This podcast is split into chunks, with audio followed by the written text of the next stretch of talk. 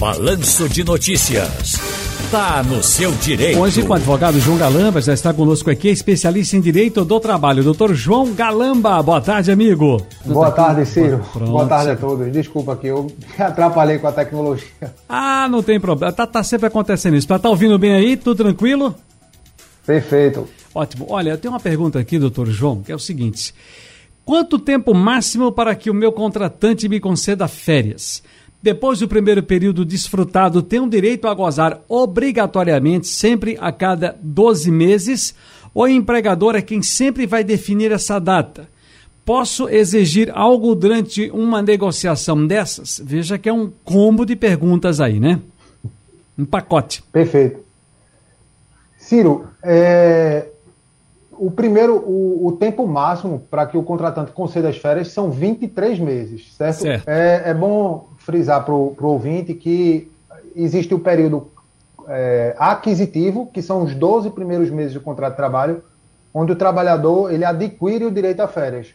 E os 12 meses subsequentes são o, período concessivo, onde hum. o empregador tem que conceder as férias do trabalhador. Então, durante os 23 primeiros meses do contrato de trabalho, são o, é o tempo em que o empregador pode conceder as férias, certo? Quanto à segunda per, a pergunta, com relação ao se ela teria direito é, obrigatoriamente a gozar a critério do, do trabalhador, do empregador, perdão, fica a critério da empresa, no caso do empregador dela, a conceder as férias na data que ele achar é, mais interessante para o fluxo empresarial. Uhum. E durante a negociação pode haver sim, obviamente, uma negociação junto com o empregador, mas vai caber a ele a, a palavra final. Então Agora, deve haver um bom senso das partes. Certo. E essa definição de, de 15 dias, 10 dias agora, mas, aliás, 10 dias agora, 10 dias daqui a pouco, 10 dias depois de amanhã. Essa definição, como é que fica? É entre as partes também ou o próprio empregador é quem define? É, o empregador ele pode é, escolher se vai dividir as férias do, do empregado, certo? Desde, desde que respeitando, no caso, por exemplo, do, dos funcionários que estejam é, trabalhando, é, estudando, que coincida com o período letivo para que eles possam gozar, junto do período letivo, as suas férias.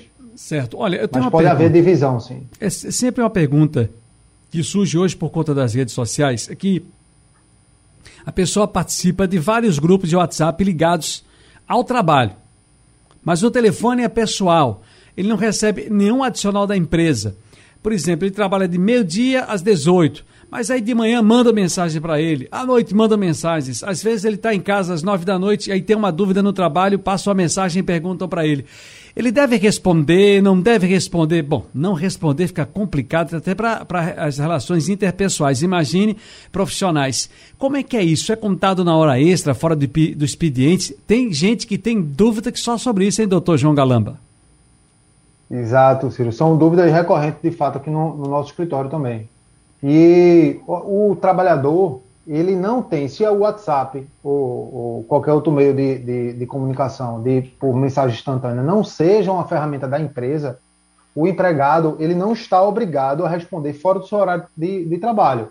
Certo? E caso isso venha a acontecer, caso a empresa é, o obrigue, exija que ele é, dê as respostas fora do seu horário de trabalho, eu sugiro que ele guarde essas mensagens faça print das telas, para que futuramente ele possa, junto à Justiça do Trabalho, buscar essas horas extras que ele trabalhou e que não foram contabilizadas. Uhum. O WhatsApp ele acaba sendo um, uma, uma extrapolação do ambiente de trabalho que leva para sua residência e você acaba perdendo aqueles limites que são impostos quando a gente só ficava preso aos muros da, da empresa. Né? Hoje no você pa... trabalha a qualquer hora e a qualquer, uhum. a qualquer no painel interativo aqui, o, o de Putinga, o Emerson está perguntando o seguinte.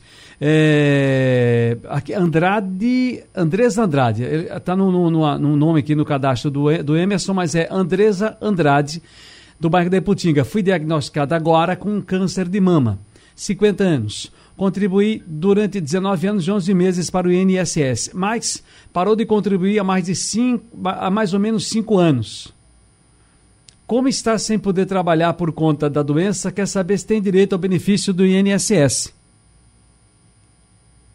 Ela se ela tem 50 anos, ela tivesse tem 50 anos, contribuiu 19 anos e 11 meses para o INSS. Parou de contribuir há cerca de 5 anos. Tem 50 e foi diagnosticada com câncer. Tem direito ao benefício do INSS? Perfeito. Ela, ela perdeu a qualidade segurada, né? De, que teria, daria direito a ela, que são os dois anos subsequentes ao, ao, à ruptura contratual, a última no caso, hum. mas como faz mais de cinco anos que ela não faz o recolhimento, ela perdeu a qualidade segurada. Então ela não poderia receber o, o, o benefício certo? da entrada no auxílio-doença, por exemplo. Certo. Ela poderia dar entrada para receber um, um, uma assistência social da da, da, da Previdência, hum. certo? Que uma, exato, que não teria direito a receber o 13 terceiro salário, mas eu certamente, para quem não tem qualquer tipo de renda, seria um salvamento. Lázaro, Ou fazer Lázaro... parte dessa, dessas medidas provisórias que, hum. do, do Estado que são periódicas, periódicas, perdão, ah, vão acabar com, com, a pandemia, mas é uma forma dela poder é, vir a receber algum tipo de renda. E ela, como está com câncer, pode também pedir a isenção do imposto de renda dela, que eu acho que talvez não, não vá ajudar muito, mas e o resgate do seu FGTS, que certo. se ela tiver alguma coisa na conta, pode vir ajudá-la. Uhum. Muito bem. O Lázaro está dizendo o seguinte: boa tarde. Teria como saber sobre pessoas com deficiência, deficiência monocular? Tem alguma novidade sobre a aposentadoria, doutor, por aí, rodando em Brasília, não? Recentemente tiveram algumas decisões monocular que tiveram que a, a colocaram como um especial. Ah mas tem algumas, as maioria, a maioria das, das é, decisões relacionadas a, a, esse tipo de PCD estão ainda em, sob julgamento. Ok, muito obrigado, doutor João Galamba, um abraço, está no seu direito. Felicidades, amigo. Felicidades, obrigado, senhor. Uma boa tarde a todos.